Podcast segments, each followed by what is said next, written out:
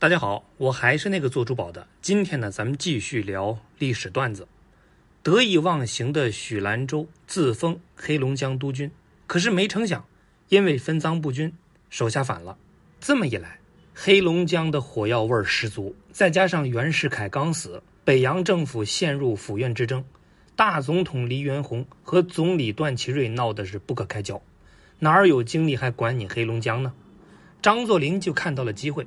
果断提出要调停两派之争，经过调停，折腾的两派都表示会听从张作霖的安排。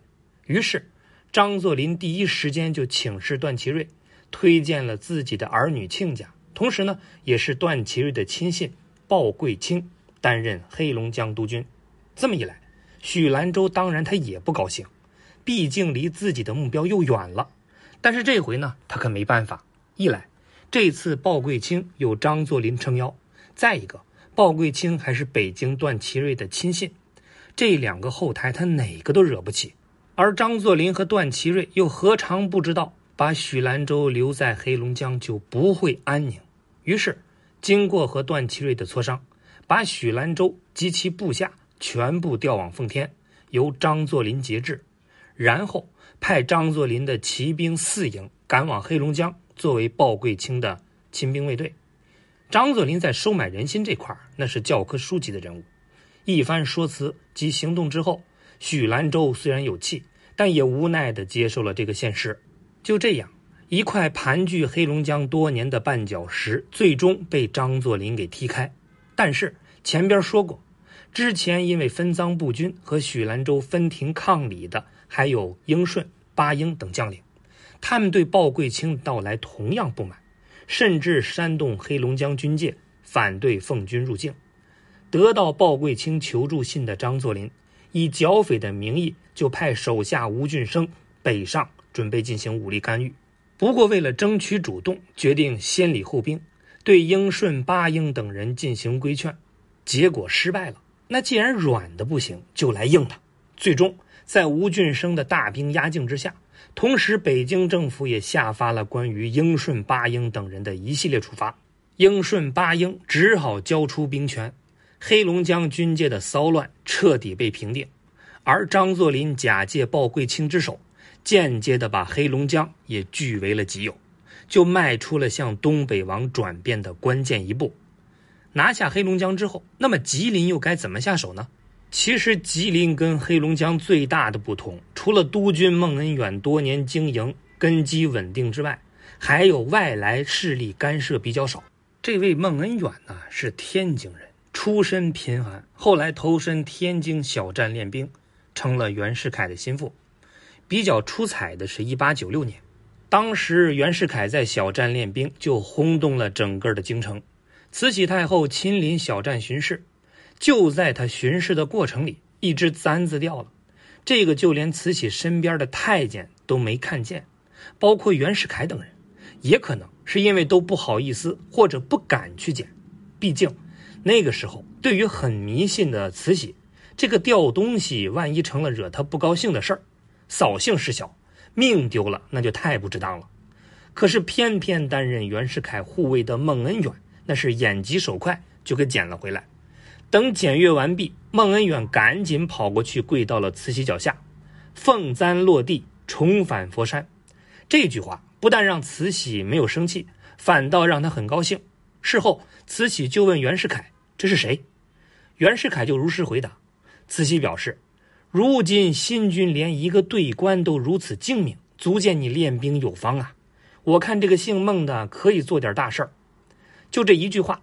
孟恩远就被提拔为了标统，之后呢，孟恩远也有了一个十三将军的绰号，跟着袁世凯自然是风生水起，直到高居吉林督军，并且一干就是十二年，可以说地位是很不容易撼动。就在张作霖苦于找不到突破口的时候，孟恩远呢犯错了，而且是个致命的错误，就是他支持张勋复辟。这个倒行逆施的行为，自然就遭到段祺瑞率领的讨逆军的讨伐。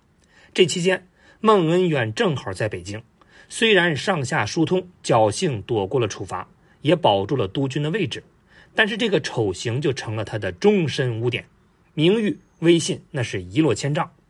张作霖呢，更是利用这个机会，唆使驻京的奉天派联合吉林、黑龙江的驻京官员们，掀起了大规模的驱逐孟恩远的行动，要求对孟恩远进行追责。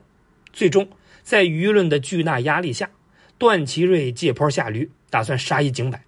同时呢，也为了提高自己的声望，就免了孟恩远的吉林督军的位子，顺便把自己的心腹田中玉就推上了吉林督军。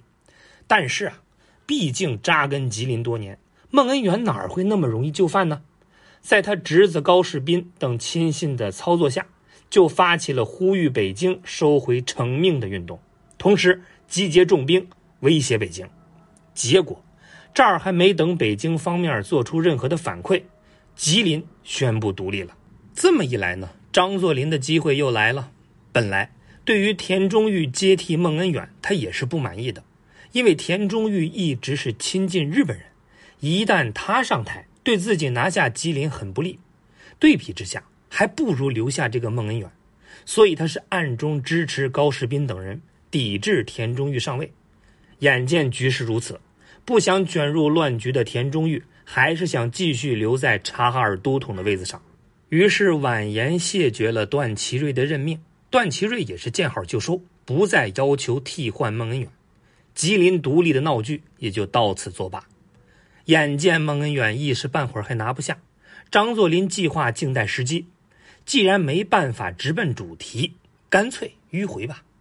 这时候的北京政府由段祺瑞和冯国璋分掌，而南方的孙中山成立了北伐军。对于是战是和，总统冯国璋和总理段祺瑞又发生了分歧。冯国璋一怒之下。免掉了段祺瑞总理的位子，改任命为参战督办。段祺瑞自然是不甘心，于是派手下徐树铮四处拉拢实力派人物来充实自己力量。那么谁是合适人选呢？两个人就不约而同地看向了东北的张作霖。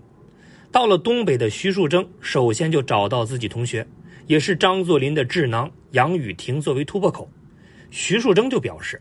可以提供奉军一批日本军火作为交换条件，请奉军入关帮段祺瑞驱逐冯国璋。这批军火啊，正是冯国璋跟山西督军阎锡山从日本订购的。商议好的呢，是在秦皇岛交货。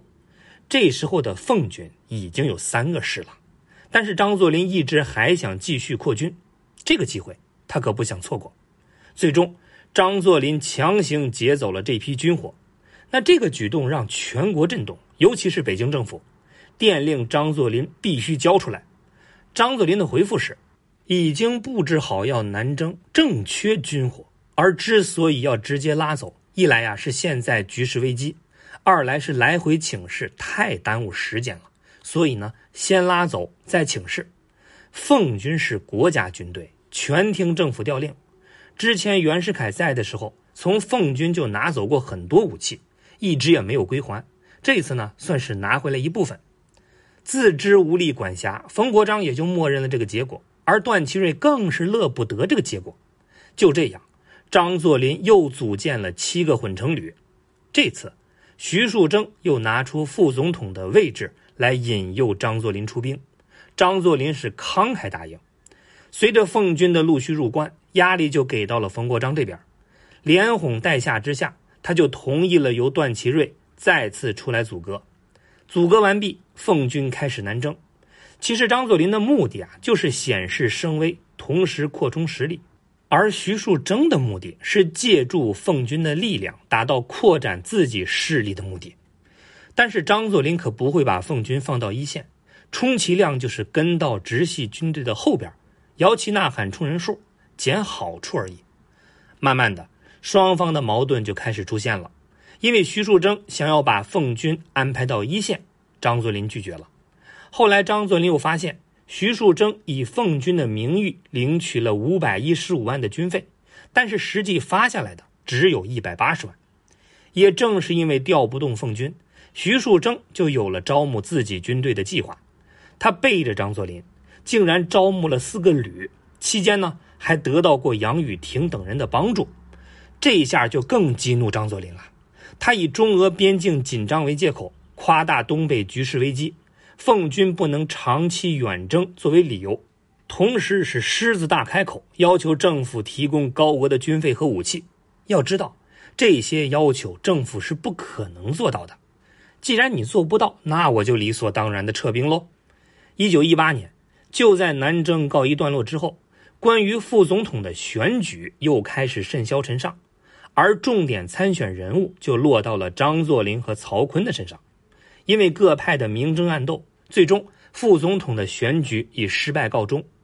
不过，虽然没有当上副总统，张作霖还是被任命为了东三省巡阅使，这个可是国会正式通过的。这么一来，张作霖总揽三省政府兵马大权，这一步让张作霖就有了对东三省合理合法的控制权。虽然名义上是东三省的统治者，但是吉林毕竟还在孟恩远的手里。显然，他是不拥护张作霖坐这个位置的。